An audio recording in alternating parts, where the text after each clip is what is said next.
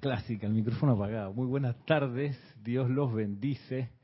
Comenzando esta transmisión en vivo, hoy viernes 29 de enero, con un inicio musical como ya es usual, no solo por la necesidad de difundir lo- los cantos que tenemos, sino porque tiene que ver con la clase de hoy. El canto que acabamos de escuchar es un canto dedicado al reino elemental, en especial al mundo de las sílfides, a los seres del elemento aire.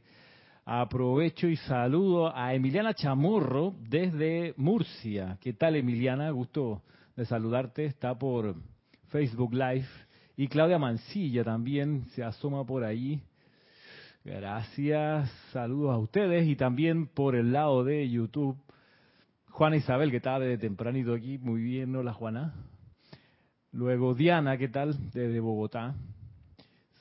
Voy a correr esto para verlo aquí enfrente. Exacto. María Luisa de Heidelberg, Alemania. ¿Cómo está María Luisa? ¿Cómo está el frío? Noelia Méndez, desde Montevideo. ¿Qué tal, Noelia? Noelia, este, este sí estaba mejor cantado, ¿ok?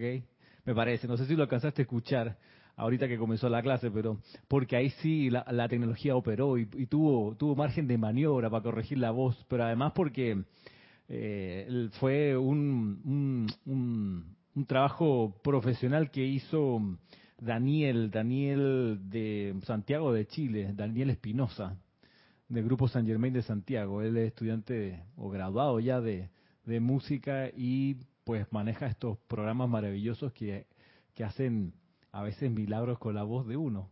Y, y además ahí agregó unas voces de fondo que, que, que eran muy bonitos. Siempre le doy las gracias a, a Daniel y a Luis Urriola que dieron su ambos su, apoyo ahí con ese canto. A ver, Maricruz, desde Madrid. Mm, María de la Fuente, de Hecho. ¿Qué tal, María la Fuente? Vanessa, desde Chillán. Valentina La Vega, desde Galicia. Irene Añez, hola. Hacia Venezuela, un abrazo. Roberto León, ¿qué tal, Roberto? Ray Mella Chávez, desde Concepción, ¿qué tal, Ray?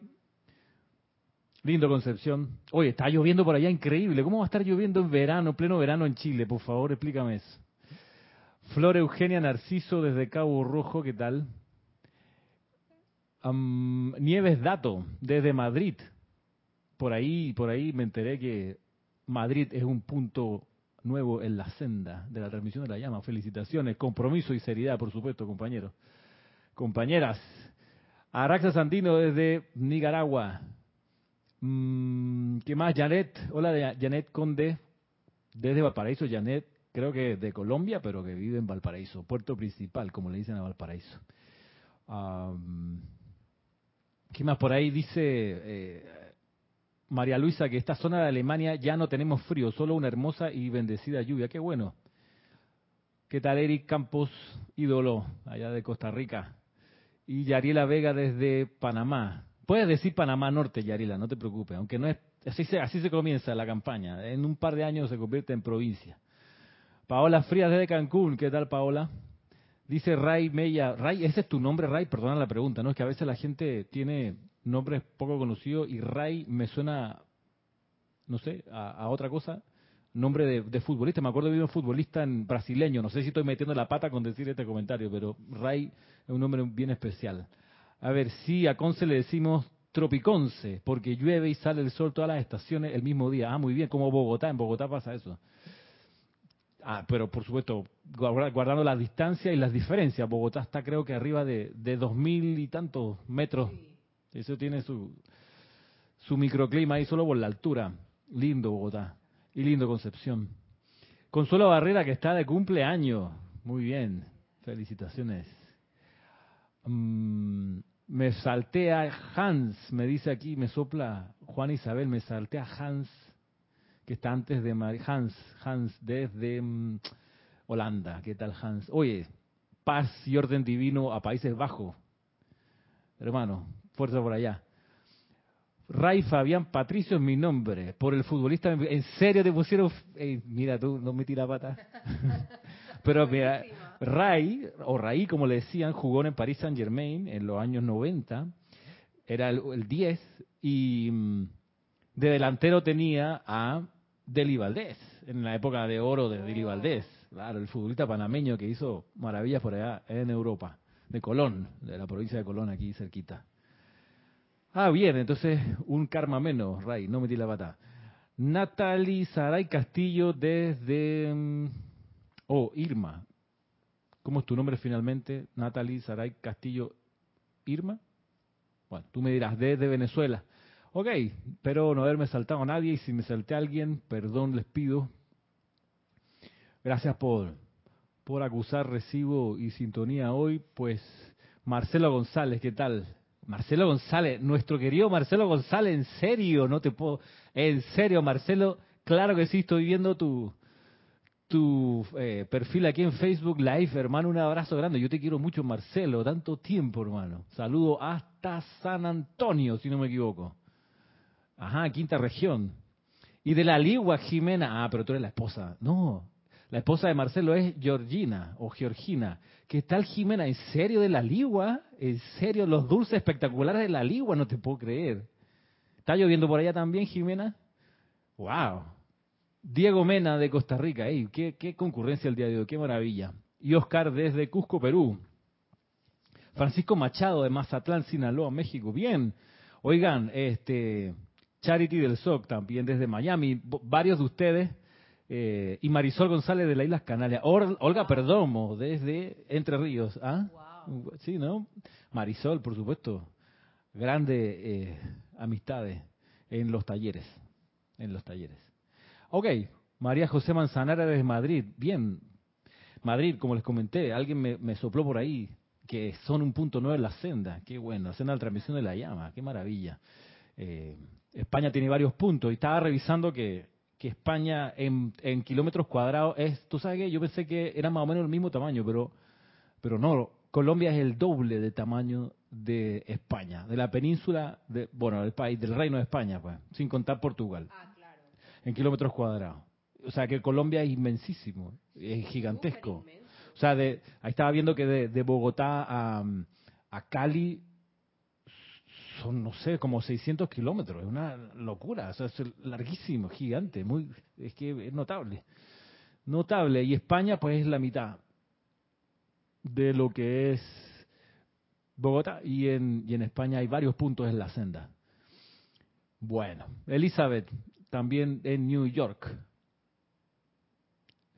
Ok, bien, podemos, podemos avanzar ahora. Claro, teníamos, hace un ratito estábamos escuchando este, este canto a los seres del elemento aire, con esa, ese tema hermoso de, la película Los Coristas, que aquí vimos en su momento en un Serapis Movie hace años atrás, cuando Jorge estaba todavía. Y eh, escogí ese tema musical, no solo porque es parte de nuestro cantoral y porque está grabado y está grabado bien, eh, sino porque en nuestro recuento que estamos haciendo acerca de, la, de las eh, opciones de servicio que nos ofrecen los maestros ascendidos, justamente venía lo siguiente. Aquí estoy, ustedes saben, revisando la compilación El resurgimiento de los templos del fuego sagrado.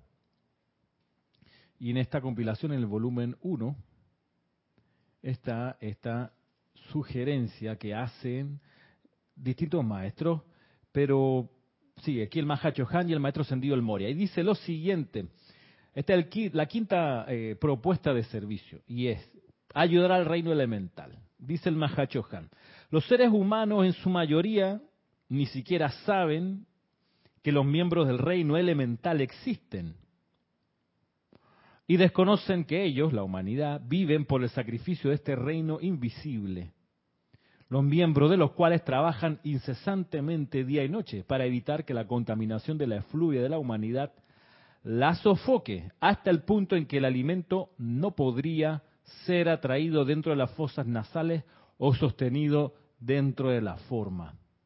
Ojalá hubiera individuos o grupos interesados en bendecir este reino en hacer amistad con el reino de la naturaleza. Es menester recordar que los elementales en su gran mayoría son de una conciencia inocente, como niños pequeños, y desean siempre dar un balance por amor. Humildemente sugiero que dentro de la actividad del trabajo de clase no haya alturas a las cuales no puedan llegar al invocar la asistencia al reino elemental para balancear estos extremos que se están manifestando actualmente a través de las condiciones del tiempo. Si en cada continente se estableciera siquiera un grupo con el motivo precisamente de amarlos y no por el servicio que pudieran prestar, podríamos manejar el balance de sus actividades que de otra manera resultaría en la liberación de fuerzas cataclísmicas.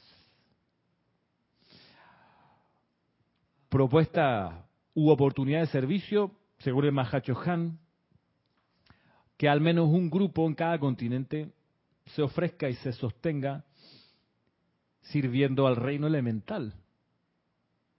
Hay, por cierto, un ceremonial solamente dedicado al reino elemental que de tanto en tanto hacemos aquí en la sede en Panamá. Y mm, el reino elemental tiene esa cosa que a mí me encanta, que dice aquí el Mahachohan, son como niños pequeños, niños pequeños de, digamos, 3, 4 años, esa inocencia, ¿no? Ya cuando el niño tiene 8, 7, ya es un pequeño déspota, ¿no?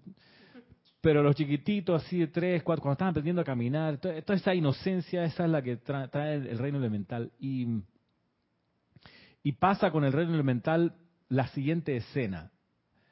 El reino elemental poblado valga el momento, por si alguien no, no lo tiene claro, el reino elemental está compuesto por cuatro elementos.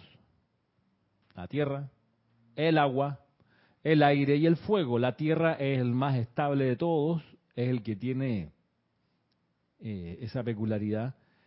Y el reino o el elemento de la tierra está sostenido por los gnomos. También se menciona a las hadas como parte del reino del elemento tierra. Y el reino del aire por las sílfides, el agua por las ondinas y el fuego por las salamandras. Cuando los elementales avanzan en su evolución, pueden convertirse en almas grupo, como por ejemplo los que sostienen a los animales. Los animales son almas grupo. Hay un deva de la naturaleza que guarda la evolución de grupos de cuadrúpedos, de pájaros, son los conocidos como almas grupo. Y a medida que avanzan se pueden convertir en un bosque y sostienen un bosque. A medida que avanzan pueden sostener un lago, pueden sostener una cordillera, ya estamos hablando de lo que se conoce como los dioses de las montañas. Y finalmente podemos encontrar a las guardianas silenciosas de las ciudades, guardianas silenciosas de zonas, de planetas, y luego la cúspide de la evolución del reino elemental son los Elohim. Elohim es una palabra que siempre se dice en plural. No existe algo como Elohims con ese al final. Siempre es Elohim. Y los elementales cuando comienzan su evolución encarnan como una flor, como una zanahoria, como una fruta, eh, como un insecto y van de a poco avanzando. Ahora, cuando vienen a la evolución tienen el voto de servir obligatoriamente la voluntad del ser humano. Y sea cual sea la voluntad del ser humano, la sostienen irremediablemente, a pesar de que para ellos sea desagradable. Y con el reino elemental la escena es más o menos así. Vienen con ganas de servir ese designio que le diga cualquier llama triple, y es como si en vez de entrar a un,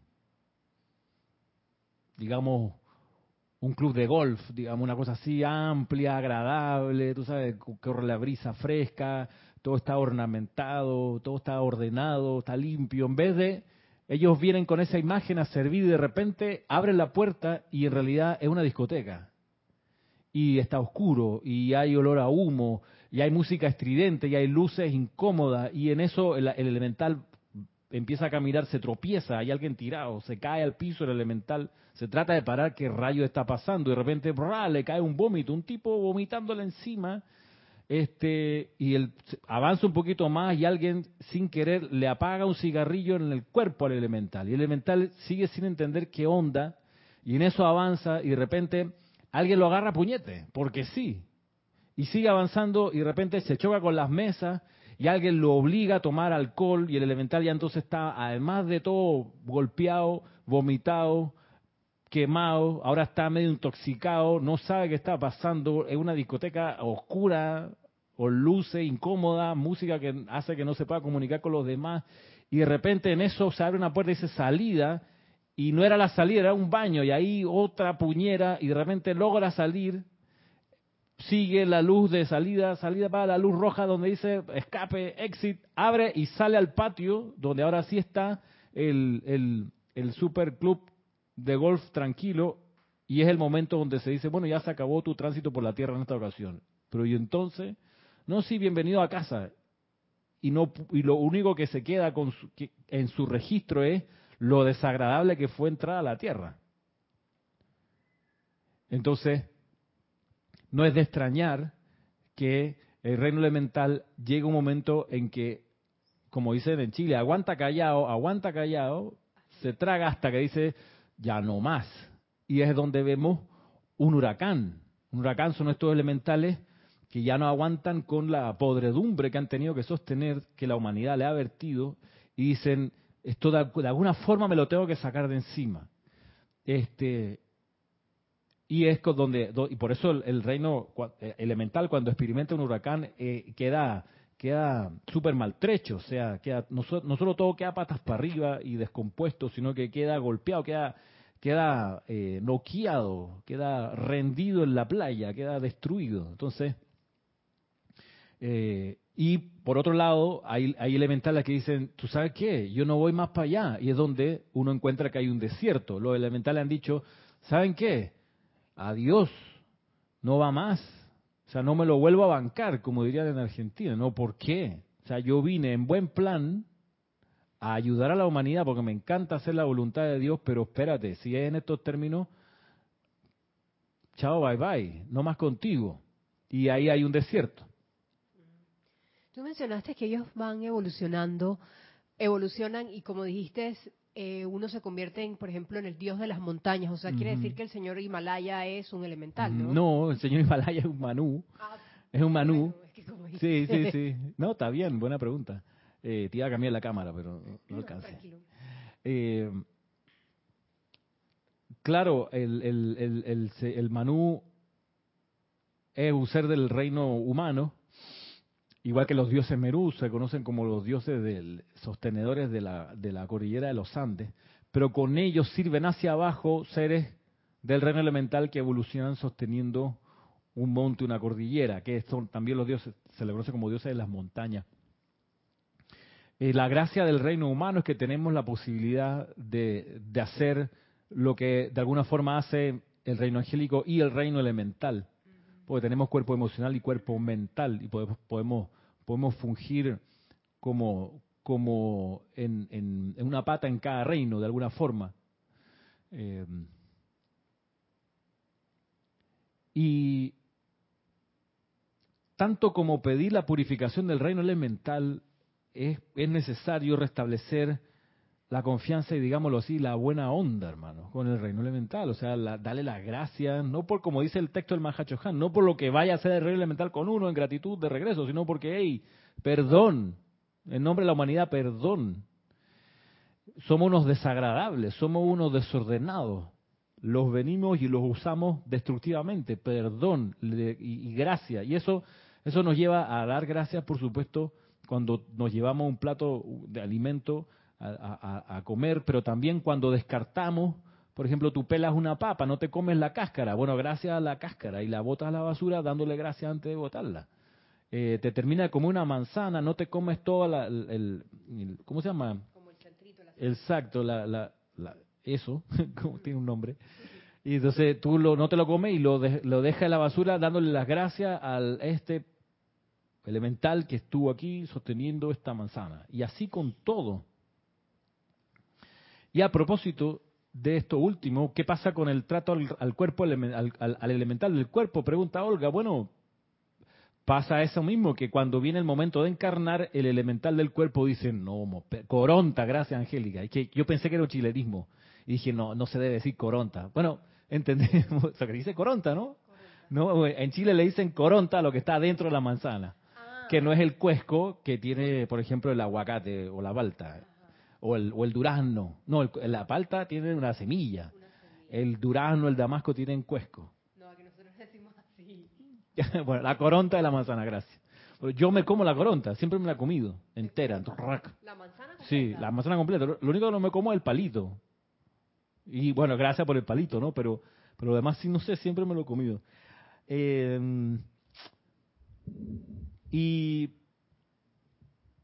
¿Qué le iba a decir? Que con el elemental del cuerpo pasa algo similar y por eso se describe en los libros que cuando ya el, alma es citada a tomar la encarnación, muchos elementales del cuerpo se revelan, dice, yo no voy con este tipo de nuevo, no bajo de nuevo con esta mujer, es una loca, o es un, es un demente, exacto, y está la rebelión del elemental del cuerpo, pero no puede negarse al final del día y tiene que tomar la encarnación. por eso, cuando alguien desencarna, hay que orar por ese elemental del cuerpo. Y si está revelado, ¿cuál es el problema en la encarnación? ¿Cuál podría ser el problema en la encarnación? no puede encarnar, la persona necesita venir. Porque la oh. encarnación siempre es, son siempre tres, la llama triple, el ángel guardián y el elemental del cuerpo. Nos movemos en, equipo de tres. En Valentina dice que en España a eso de la manzana le dicen corazón, bueno, sí, el corazón de la, de la manzana.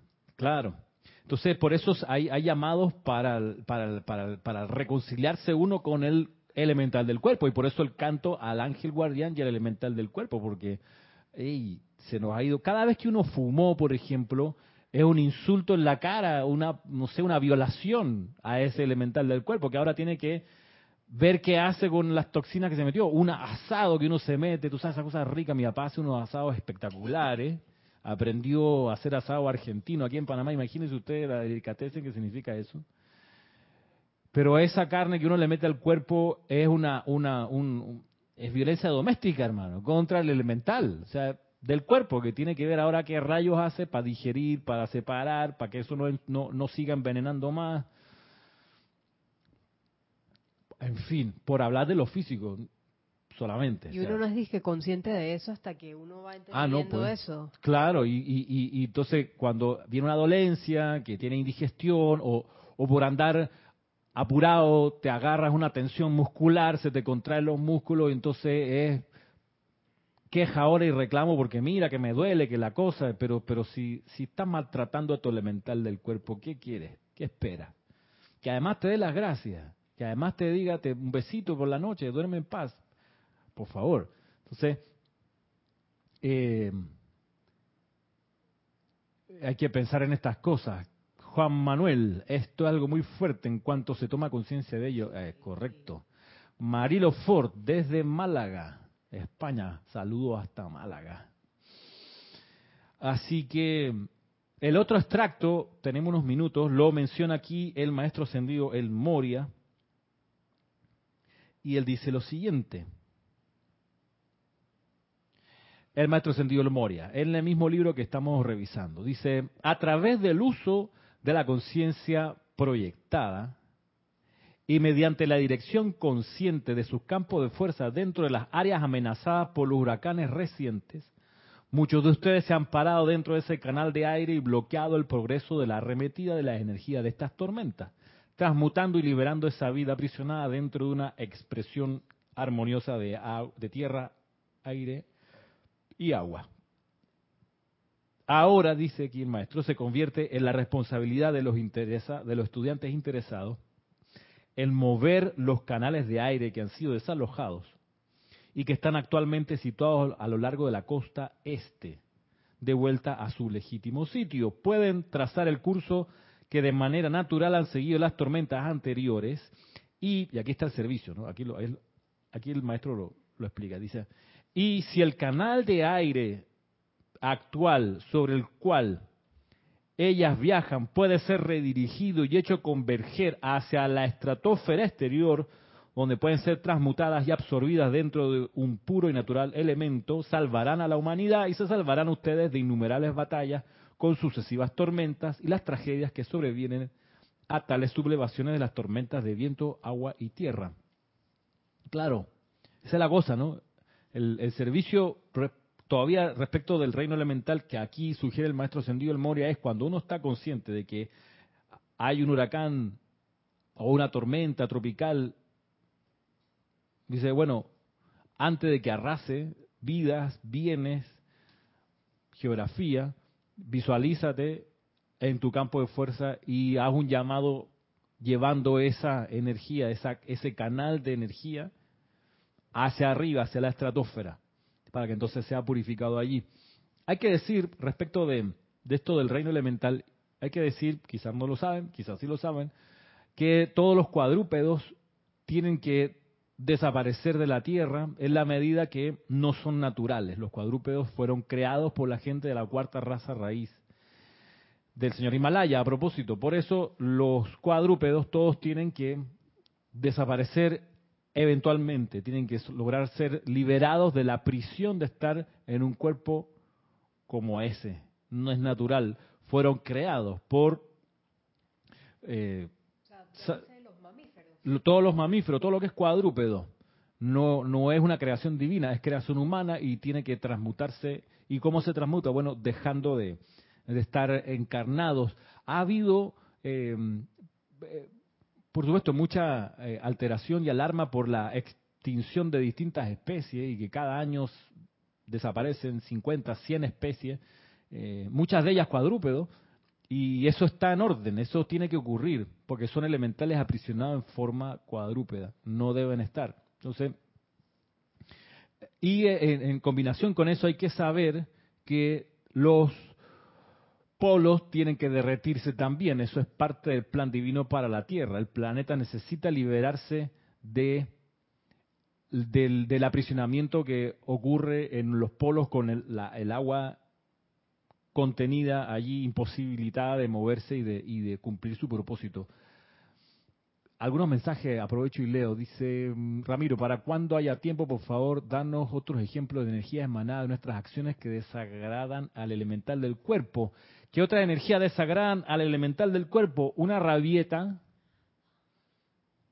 una, una cabría que te pegues. Siempre hay excusas para eso, por supuesto, porque, porque claro, uno no está loco, ¿no? Pero no funciona el teléfono, así que armo el San Quintín con la empresa de celular, porque ¿cómo es posible? Se cae el internet, así que los reviento por teléfono a los tipos que me dan el servicio. Eso eso, por supuesto que estremece no solo tu sistema nervioso, sino alguien, alguien va a ir a reparar eso. ¿Quién? El elemental del cuerpo. Que en vez de usar su energía para rejuvenecerte, tiene que usar su energía para repararte. Y entonces es un tiempo que él pierde. Aquí está lo de las siete sustancias a descartar, por supuesto, el café fuerte, el azúcar en exceso, la sal en exceso, todo tipo de drogas, el alcohol, el... ¿qué más? Son siete la carne, son sustancias, ¿ah? azúcar, sal en exceso, la carne, el tabaco, ese era el otro. Eh, por supuesto que son sustancias que perjudican la natural actividad del elemental del cuerpo. Nunca haberle dado la gracia también, por supuesto, es algo que habría que apuntar ahí como parte de aquello que, que le perjudica de alguna forma o le desagrada. Dice Valentina, entonces si un elemental se niega a encarnar junto al humano, ¿es obligado a venir? Por supuesto. Y si es así, ¿cómo sirve ese cuerpo? Bueno, con renuencia, ¿no? Como quien va obligado a hacer algo. Está obligado por su voto y no lo va a violar de obedecer los dictámenes de ese ser externo y lo, lo cumple pues a las patadas, ¿qué vamos a hacer? Lo tiene que hacer. Por eso cuando uno empieza a darle las gracias al elemental del cuerpo, empieza a experimentar salud, buen humor, porque entonces ya no hay una casa dividida contra sí misma, ¿no? Ya no hay... O empieza a, disminuir la, la mala onda, ¿no? Por el maltrato. ¿Qué dice Angélica? Ramiro, bendiciones. Se requiere de mucha capacidad de visualización y tener conocimiento cómo se, cómo se forma y mueve un huracán. Y eh, por eso es importante investigar, de esa manera podemos dirigir la atención a la coronta o eje central del huracán con la cualidad que se haya decidido enviar para disolver y o desviarlo. Sí, y, y Angélica, no sé si, bueno, puede que sí lo sepas, pero eh, aquí en, esta zona donde hay huracanes se sabe que existe lo que se conoce como la temporada de huracanes, que comienza el 1 de junio y termina el 30 de noviembre. Es en calendario casi exacto el, el periodo donde ocurren estas tormentas tropicales que pueden convertirse en huracán. ¿Por qué lo digo? Lo digo porque eso da tiempo a hacer el servicio antes de que los huracanes ocurran. O sea, estamos de preaviso, estamos seis meses por delante. Es como, a veces uno no, se explica cómo, por ejemplo, todo el continente de América, que tuvo noticia del avance del virus en diciembre del 2019 y el virus llegó en marzo, hubo tres meses para chequear lo que estaba haciendo Asia, lo que estaba haciendo Europa, de modo que cuando ya aterrizase acá, ya había protocolos, ¿no? Se supone. Entonces, es, a veces me llama la atención cómo, cómo tanto el gobierno como la empresa privada eh, en muchos lugares estaban como, como en hoja en blanco, como que ah, estamos a marzo, llegó el virus, ok, pero tuviste tres meses de, sobreaviso, ¿qué onda? ¿Qué pasó? ¿Dónde está? ¿Por qué no se, no, no se, no se exploraron eh, perspectivas eh, distintas a las que se estaban haciendo, ¿no? Por ejemplo, una cosa que, que, no, que no se ha hecho, por lo menos acá en Panamá, es que cada barriada, o por último cada corregimiento, que son unidades chiquitas, debiera, no sé, tener un equipo de médicos, ¿no? Que visite casa por casa o que esté pendiente de su corregimiento. Ah, no, hay que esperar que la gente se enferme y de ahí se deriva si es que hay que derivar a los hospitales. No sé, hay otras fórmulas que no se, no se exploraron a pesar del sobreaviso. Paola dice, el azúcar en exceso, correcto Paola, el azúcar en exceso. Ese flan que anoche me metí es un exceso horrible. ¿Qué te puedo decir? Riquísimo, pero es un exceso y eso, eso lo, alguien lo tiene que desalojar. ¿Quién? El elemental del cuerpo. Ramiro, por eso es que los maestros apoyan la idea de la cremación después de desencarnar para liberar al elemento, al elemental del cuerpo a través del elemento fuego, correcto ayudarle en su proceso, porque si no, tiene que quedarse el elemental del cuerpo descomponiendo el cuerpo, metido en el ataúd. Imagínate, pérdida de tiempo. Eh, además, uno no quiere hacer eso, hermano. Tú no quieres ponerte a descomponer un cuerpo. ¿Sabes lo que es? Lo desagradable que es eso. El olor que tiene, hermano. Los colores que se desarrollan. Es heavy. O sea, hazle la vida más sencilla a todo el mundo. Manda a cremar tu cuerpo físico. María Luisa dice, Ramiro, las personas que presienten tormentas y terremotos, ¿es porque los elementales se comunican o avisan? María Luisa, no tengo idea. No sé, no sé. No te voy a echar cuentos, no sé. Dice Diana, cuando dices carne, ¿es todo lo que sea carne o solo cuadrúpedo? ¡Epa! Es toda la carne. Blanca, roja, toda la carne. Eh, sí. Debo decir que cada vez como menos carne, me gusta, no me reprimo, pero cada vez como menos. ¿Y por qué? Porque me he hecho la, la eh, digamos, el objetivo de un día no depender de la proteína que me da la carne. Así que lo reemplazo desde hace un tiempo, lo, lo he ido reemplazando por, por otro, no por videos que vi en YouTube, sino porque fue, fue un doctor, un nutricionista, eh, y hablé y le expliqué qué dice la ciencia al respecto. Y me dice esto, esto y lo otro. Ah, bueno, perfecto. Vamos para allá. Así que he ido por lo pronto en mi cuenta dejando atrás la carne toda. Bien, Alonso, saludo hasta Manizales. Bien, oportunidades de servir entonces al reino elemental.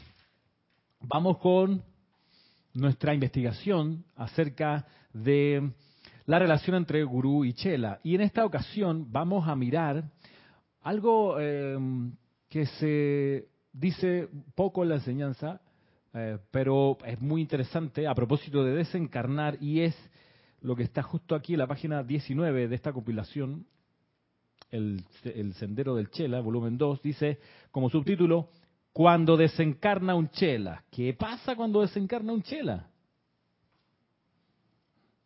A ver, antes de ir ahí, Valentina dice, uno de los problemas que apuntan al deshielo de los polos es el aumento de los mares y por ello la inundación de muchos lugares.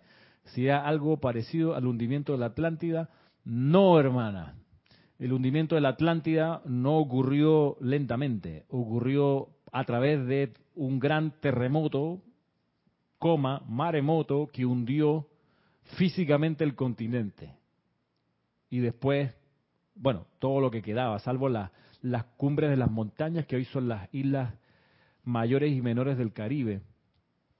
Pero sobre todo lo, último que quedaba en la isla de Poseidoni, hundida hace 12.000, hace 10.000 años atrás, ahí fue un, un, cataclismo, que, un terremoto que tiene que haber durado, qué sé yo, no, no, no, no recuerdo que diga la duración, pero para hacer desaparecer una isla enorme qué sé yo, unas 30 minutos de, terremoto, grado 12, que no quedó nada en pie, al punto que se sintió en todo el planeta. No es como ahora el deshielo que es paulatino, misericordioso, eh, de a poquito, prepárense, el otro año son dos centímetros, después dos centímetros más, y así, pues no, hemos sido bendecidos en esta ocasión porque la salida no va a ser a través de un gran cataclismo. Dice Ramiro, me has dado un dato. Conveniente generar un grupo de estudiantes que estén monitoreando cómo se va moviendo la actividad humana y elemental para estar preparados con el servicio adecuado desde ya. Pues sí, estar pilas, despierto, alerta. Cuando desencarna un chela, ¿qué pasa? Dice el maestro ascendido Serapis Bey lo siguiente. Cuando las almas desencarnan en la tierra están en varios estados de conciencia. Es posible que pueda interesarles entender algo de los detalles concernientes al hacer que los hombres pasen por el juicio necesario del tribunal kármico, así como la asignación de sus respectivos niveles. Por supuesto, dice aquí, los chelas conscientes son ubicados inmediatamente por sus maestros o algún miembro de la hueste angélica. Parece una redundancia, ¿no? Chela consciente. Porque en realidad no hay tal como chela inconsciente. Eres chela o no eres chela. Es como en Matrix, ¿estás enamorado o no estás enamorado? Nadie te puede decir, oye, te ves enamorado. ¿Tú estás enamorado o no estás enamorado? No es que necesitas confirmación externa, igual que chela. Mm, eres o no eres. Y si tú te estás incorporando recién a esta clase, pues Chela no es lo mismo que estudiante de la luz. Eh, respondiéndole aquí a, a, Elizabeth Alcaíno, cuando desencarna un Chela asciende, no necesariamente lo vamos a ver ahora en el discurso. Eh, Diego Mena preguntaba si, si, ah, ¿qué pasa con los devas de la naturaleza? Bueno, son parte de la evolución elemental, buena pregunta. Esa pregunta es buenísima. Si en un chela, si un chela asciende, o no asciende, porque o sea, si llegas al nivel de chela se supone que que debería ascender. Bueno, puede que no, puede que te quede cosas por transmutar. Un chela no es infalible, todavía puede meter la pata. De hecho, hay registros de chela que la recontrametieron. Por ejemplo, Napoleón Bonaparte, por ejemplo, bueno, no me quiero meter ahí porque son, son ejemplos de, de retraso y nos vamos a, a- retrasar en la clase. Pero digamos que Chela, eh, además Chela no anda pavoneándose. O sea, un Chela no es aquel que, soy Chela, mírame, no. El Chela, debido a que sabe lo que es y entendió la gravedad de la, o, la, o la potencia de ese estado de conciencia, no tiene que andar diciendo que es Chela, porque el que es Chela no lo dice. El, eh, y eso pasa, pasa con los millonarios. Los que son millonarios no dicen que son millonarios, hermano. No, no necesitan. ¿Para qué? Si son millonarios. Pero el, el- el- rico, el que acaba de ser rico, ese sí, eh, eh, tú sabes, se pavonea, gasta, que se note, habla fuerte para que se enteren. Más de una vez, en un trabajo que yo tuve antes vendiendo vallas publicitarias, me acuerdo haber parado con mi jefe, que íbamos a algún trip al interior de la República, parábamos a, ahí en Quesos Chela, a tomar un cafecito, no sé una- es, un- es un- es una parada obligada, es como de la tradición panameña. Tú vas al interior, tienes que parar a- en Quesochela, donde venden, es una cosa muy incómoda, pero no importa, todo el mundo para ahí y ya, y te compra tu café, tu y o no- va- vaya y no compres la leche de ¿cómo se llama? La leche la leche de cabra, tiene un nombre porque al otro lado te están esperando la leche que le vas a llevar. En fin, más de una vez estando ahí comprando, un montón de gente regresando al auto con mi jefe, mi jefe diciéndome, ¿te diste cuenta quién estaba ahí? No. Porque ahí se baja la gente en pantalón corto, chancleta, cualquier ciudadano estaba, bueno, estabas al lado, en la fila, del dueño de, llena espacio en blanco, tipos que son multimillonarios. Y no andan pavoneándose, no andan con guardaespaldas, no me molesten, no. El tipo, ¿Por qué? Porque el rico realmente no lo tiene que decir, lo es. El chela realmente no tiene que andar diciendo que es chela. Por eso es muy muy decidor de, de grupos y de impulsos espirituales que dicen nosotros tenemos como fundador a una persona que fue, que era la llama gemela de, tú sabes, de fulano de tal. Pues es muy conveniente, por supuesto, y además es una argucia del poder humano para imponerse por los demás. Y yo soy pupila de fulano de Ah, tal claro. aquí y por ende yo mando. Y por ende yo mando y me hace caso. Y es muy, nosotros lo pudiéramos hacer aquí en Panamá, pudiéramos decir, y seríamos muy responsables, que ahora a- a- reconocemos al, al amado Jorge, nuevo maestro ascendido. Sería muy conveniente. Pero no, pues las cosas se hacen en serio y se hacen bien y tú no inventas ese tipo de, de cosas. Lo mismo que tú no andas diciendo que eres chela, tú eres y ya. Entonces, volviendo acá al discurso, dice el maestro ascendido será vive. Por supuesto, los chelas conscientes son ubicados inmediatamente por sus maestros o algún miembro de la hueste angélica cuando desencarna. Para María Constanza, que se acaba de conectar, pues estamos revisando qué pasa cuando desencarna un chela. Bueno, lo primero es que son rápidamente ubicados por un maestro o un miembro de la hueste angélica. Los chelas que desencarnan, dice, están casi siempre ansiosos de comparecer al instante ante el tribunal kármico con la cosecha de los esfuerzos de sus vidas. ¡Wow! Un chela tiene cosecha. Ergo, ¿quieres ser chela? ¿Dónde está tu cosecha? ¿Dónde está el servicio que diste, que hiciste, que se te ocurrió en pos del plan de algún maestro ascendido? ¿Dónde está esa cosecha? Si llega noviembre cada año y tú no tienes cosecha que presentar, no hay problema. Solo que no eres chela. Serás estudiante, serás instructor de la enseñanza, hasta oficiante. Vaya, pero no eres chela. El chela tiene una cosecha de servicio consciente que generó, en este caso, durante toda su encarnación. Y dice, ansioso de ir al tribunal kármico con la cosecha de los esfuerzos de sus vidas. Sigue diciendo que el maestro ascendido será Bey. Em, a ver, ah, estos seres, los chelas y sus padrinos, se presentan individualmente al tribunal, ante el tribunal kármico, generalmente dentro de las 12 horas después del momento de desencarnar. Hace el énfasis de, de individualmente porque cuando no es chela, entra en- con el montón de gente que desencarnó en ese periodo o en ese tiempo. Entra así como en el metro. ¡Ah! Cuando eres chelera es VIP. Cuando eres chela eres VIP. Y vas por tus méritos rapidito donde el tribunal kármico, a, a la gerencia de una vez. O sea, pero si no, si eres un ciudadano común, que naciste, viviste, comiste, te comiste, te reprodujiste, acumulaste bienes y desencarnaste y no hiciste nada más por nadie, pues vas con todo el mundo. No hay demérito en eso. Pero el chela, con su gurú o con, con el ángel que lo está esperando, van individualmente y rápido, por lo menos dice dentro de las 12 horas después del momento de desencarnar ante el tribunal kármico. Este apresuramiento, dice aquí, no es un requisito de forma alguna. La misericordia de la ley es tal que después de que el alma se despoja de su cuerpo físico, se le da lo que se denomina una vacación espiritual. Un poco de libertad y alivio de las presiones que usualmente se elevan a un clímax cuando una corriente de vida se acerca más y más al cambio llamado muerte.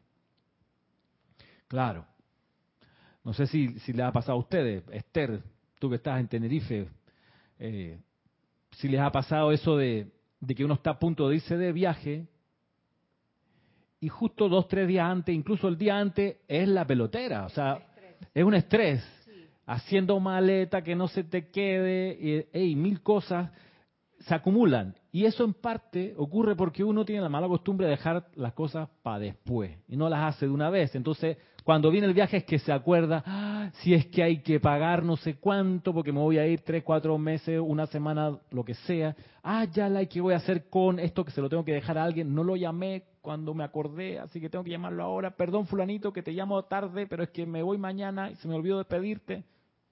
No. Por, hey, el mal hábito de uno que uno tiene de dejar las cosas para después. En fin, pasa lo mismo cuando uno va a desencarnar. Por eso tú quieres desencarnar en paz, concentrarte para lo que viene, que es dirigirte al tribunal kármico a presentar tu cosecha, que haya un hábito en la vida de cada uno de no dejar para después, no postergar las tareas. Si igual las vas a hacer, ¿por qué no hacerlas ahora? Te diría una persona sensata. Bien, sigue diciendo el maestro aquí, al individuo común y corriente, anticipando la reunión con la familia y amigos, se le dan todas las oportunidades necesarias. Si sus amados están todavía en los niveles internos y no han vuelto a encarnar, para disfrutar con ellos por un cierto periodo de tiempo, para renovar asociaciones y tener la felicidad que habían anticipado. Pero el estudiante, con mayúscula lo pone aquí, usualmente prescinde, tanto como le sea posible, de cualquier cosa que realmente no se aplique al progreso del alma. En su gran mayoría, lo que más desean es presentarse rápidamente ante el tribunal kármico y recibir su juicio con respecto a su servicio a la luz. Importante. No hay miedo al juicio, hay deseo, ansiedad, porque ahí yo quiero que me, evalúen. Pregunta Angélica, 12 horas, es harto tiempo, dice. ¿Cuánto tiempo toma en salir del cuerpo y llegar a las octavas superiores, por supuesto dependiendo del estado de conciencia? No tengo idea. No te voy a inventar, Angélica, no sé.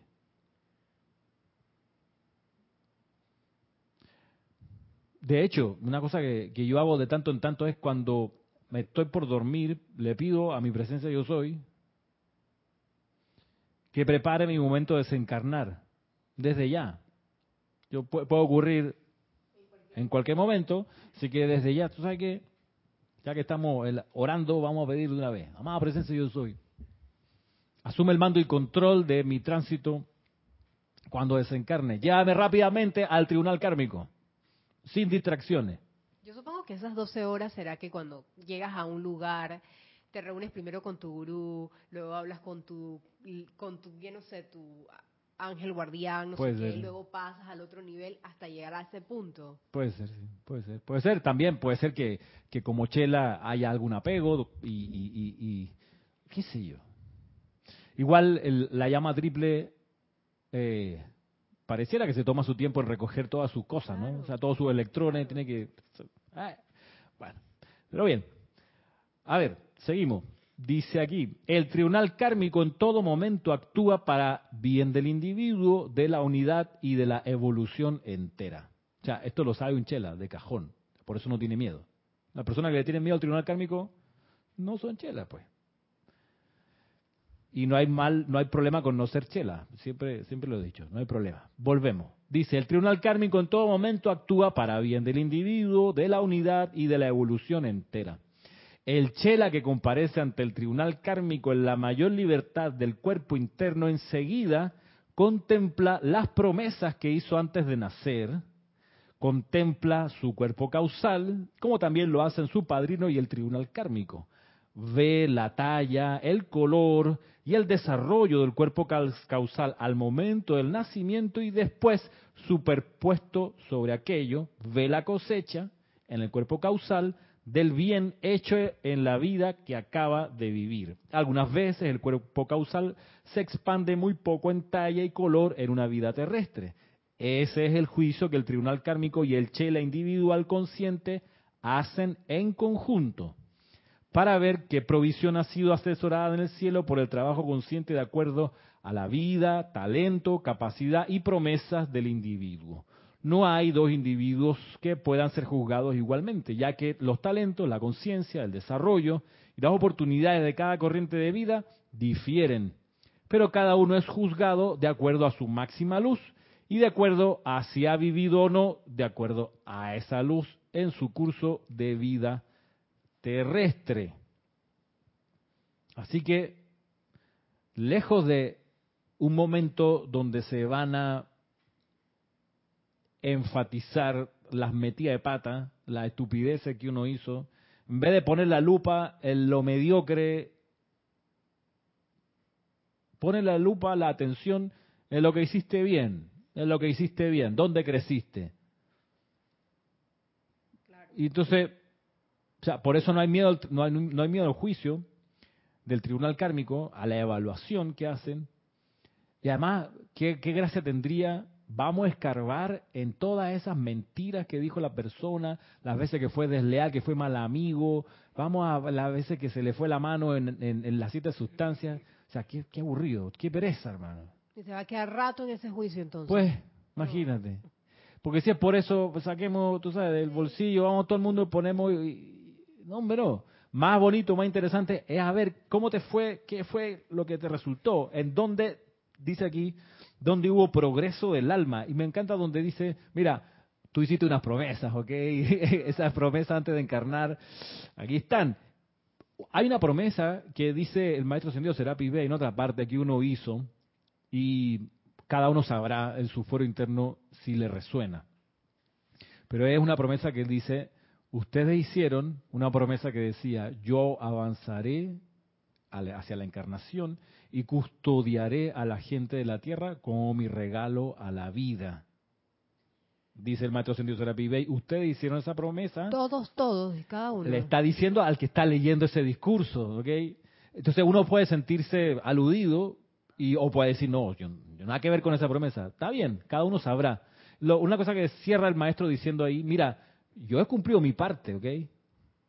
Todavía ustedes, tiempo ustedes tienen tiempo de cumplir la suya. ¿Cuál?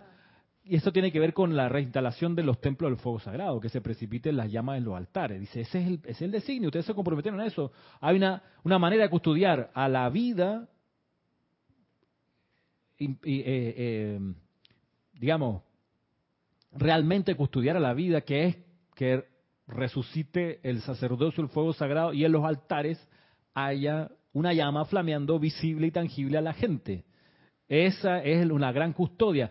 Para los que estén apuntados al seminario de este domingo, van a darse cuenta que, la avenida Sanat Kumara con la llama triple de Chambala cumplió ese propósito de realmente resolver la encrucijada gravísima en la que estaba la tierra.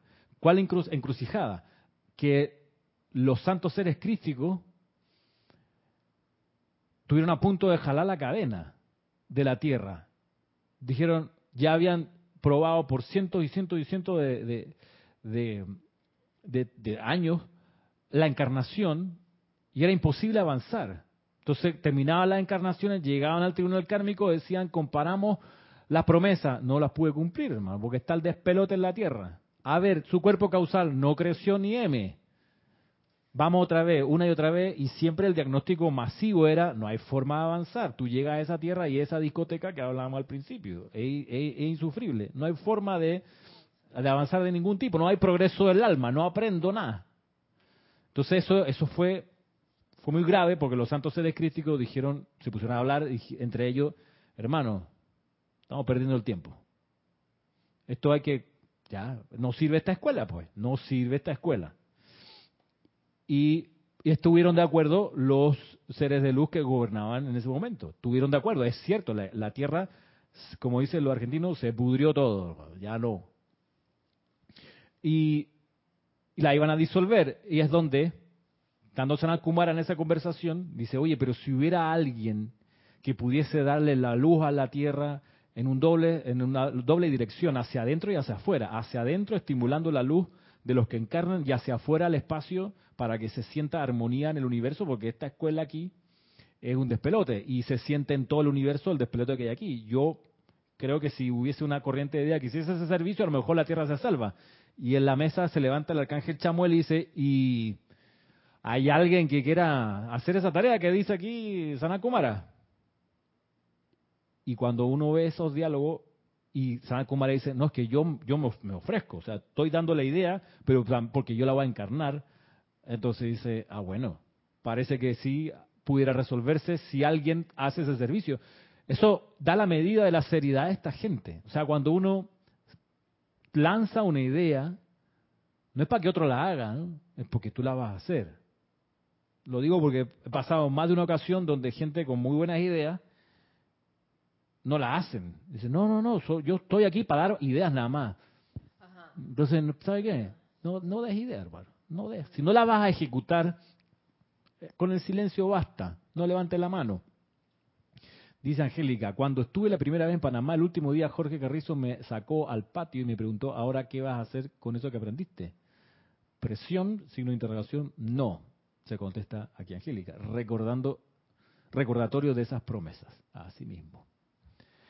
Ramiro, ¿cuánto hace que se destruyó Atlántida? Por favor, dice Diana. Hace 10.000 años atrás se hundió el último pedazo que quedaba de Atlántida, que se conocía como la isla de Poseidonis,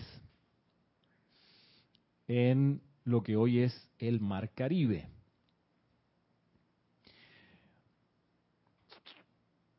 Así que este juicio Eh, tiene que ver con tu crecimiento o tu expansión de tu cuerpo causal comparado antes y después de cómo estaba en esa encarnación.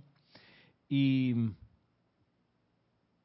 también tiene que ver con el uso, como dice acá el discurso, de tu vida, talento, capacidad y promesas. Tu vida, tus talentos, tus capacidades y las promesas que hiciste. Y en eso de la, sí, tu, tu, tu vida, tu talento, tus capacidades y las promesas. Miren que yo estaba haciendo un, recuento de, la, de las cosas que yo he podido hacer. Eh, dice Marta Silio, bendiciones Ramiro, no tenía ese dato de Sanat Kumara. La, la avenida de San Germain con el fuego violeta también fue otro salvataje. Es que a San Germain le tocaba, ya por orden de la evolución de, los, de la descarga de los siete rayos. Eh, a, a Sanakumara no le tocaba, él lo hizo porque quiso. San Germain le tocaba. O sea, iba alguien del séptimo rayo iba a ser el Chohan director de este periodo de dos mil años. Era él o era Guanyin. Si él no daba los pasos que había que dar, iba a ser la amada Guanyin, como Chohan del séptimo rayo, y estaríamos hablando de la era de la misericordia y la compasión, no la era de la liberación. Pero tú no me habías dicho que Kuan era la Chohan del séptimo rayo anterior a, a, Saint Germain. Claro, exacto. Y Saint Germain. Claro, Saint Germain califica para ser Chohan en el año 1954, creo. Y es ahí donde, ok, como Chohan del séptimo rayo, le toca la dirección de estos dos mil años de vertida del séptimo rayo, como la llama que la cultivaba, la llama la liberación, entonces dice, no, pero es que si es el séptimo rayo y a través de Saint Germain es la era del séptimo rayo de la liberación con esa calificación.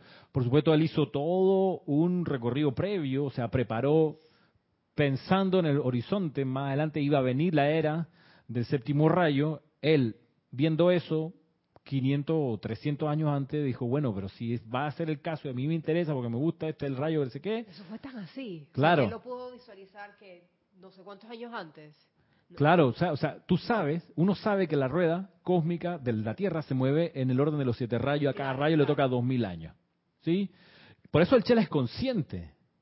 Es que no es que de repente, ay, soy el Chohan de la era. No, eso yo lo vengo amasando hace un buen rato. Para poder ser Chohan del- de la era y para yo poder dirigir, porque, me, porque entendí que la liberación es lo que, lo que mejor pudiera resolver el plan divino para esta época, él viene y prepara a Estados Unidos de América con la libertad. Porque dice, antes de la liberación tiene que venir la libertad, el amor por la libertad. Y tengo que tener, le hablan de una cuna, es decir, un montón de gente que va a matar por la libertad, literalmente. Porque necesitamos que la gente primero sienta la necesidad de ser libre, para luego decir, esa libertad la va a lograr el día que tengas liberación. La liberación es la liberación del santo sacrificio. Claro. Entonces, pero eso Saint Germain lo vislumbra entendiendo la ley, ¿qué te puedo decir? Desde mucho antes. O sea, ya cuando estaba trabajando con Napoleón, 1700 y 1800, 1700 finales, a 1800, siglo XVIII, siglo XIX, ya estaba ese plan ahí.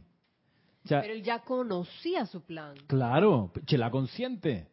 Cónchale, yo- Claro, ya lo- y, y él, y él es como nosotros, sabemos que de aquí a dos mil años viene la descarga del primer rayo. Primer rayo, correcto. Entonces, si yo tiro líneas y digo, a ver, en dos mil años viene la descarga del primer rayo, mm, y vamos a estar saliendo de la era de San Germain de la liberación, ¿qué se requerirá para esos dos mil años que vienen después? Bueno. se requerirá orden, se requerirá fe iluminada, se requerirá protección. ¿Cuál de las cualidades? Exacto. Entonces me voy a Pero puede preparar. ser que no te toque a ti No, ser- trabajar en ese rayo, posiblemente te toque otro, ¿no? Bueno, pero sí, pero si yo ya, pero si a mí me gusta ese plan, digo, "Cha, esto es lo mío, me encanta esta vaina, claro, claro. yo digo, "Cha, ¿cómo hago desde acá campaña electoral para que cuando venga la revisión de quiénes son los posibles candidatos para, porque San Germain también pasó una iniciación para poder conseguir el chojanato. Como Lady Nada pasó una iniciación, eran 49, ella y 48, dijeron, bueno, de todos es Lady Nada la que mejor haría el papel en el chojanato del sexto rayo, y por eso le dan el sexto rayo.